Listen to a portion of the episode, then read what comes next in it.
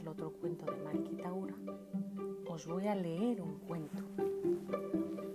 Este cuento es uno de los muchos que vienen en cuentos escogidos. Es el volumen 3 de, de Susaeta. Tiene muchos años este libro. Debe ser de los años 70 y en él vienen cuentos de los hermanos Grimm, cuentos populares españoles y uno en particular me llamó la atención. Se titula La tinaja encantada. Cuando un pobre labrador araba su campo, al terminar un surco, la reja del arado, que era de madera, tropezó contra un objeto duro y se rompió. Era una tinaja de barro y queriendo el labrador compensar en algo la rotura del arado, se llevó la tinaja a su casa. Le contó a su mujer la desgracia, pero ésta empezó a gritar y a insultarle, como si el pobre hombre tuviera la culpa de aquel accidente del arado.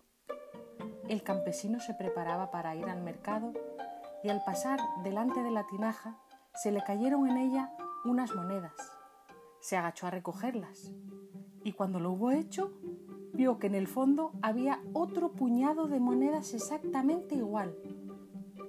Sacó ese puñado de monedas y comprobó que quedaba otro igual. Comprendió que la tinaja estaba encantada y que su encantamiento consistía en volver a tener lo mismo que se sacaba de ella. De este modo el labrador se hizo rico, ordenó a su mujer que no contara a nadie lo sucedido y la mujer juró guardar el silencio. Pero ella, confirmando el proverbio oriental que dice, si no quieres que todos sepan un secreto, no se lo cuentes a tu mujer.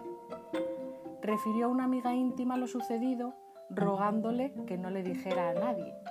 Esta amiga se lo contó a otra con el mismo oficioso encargo, y así, en cadena, el secreto ya no fue tal sino una noticia.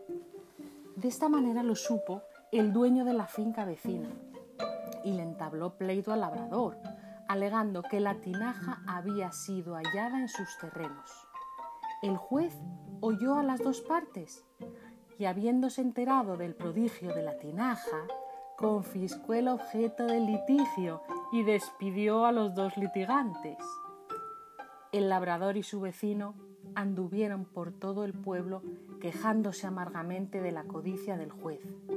En esto el padre del magistrado, al regresar del campo, oyó lo que decían las gentes de su hijo. Fue a buscarlo y le increpó duramente su conducta, diciéndole que no comprendía cómo por una miserable tinaje de barro echaba por los suelos su honra y su fama.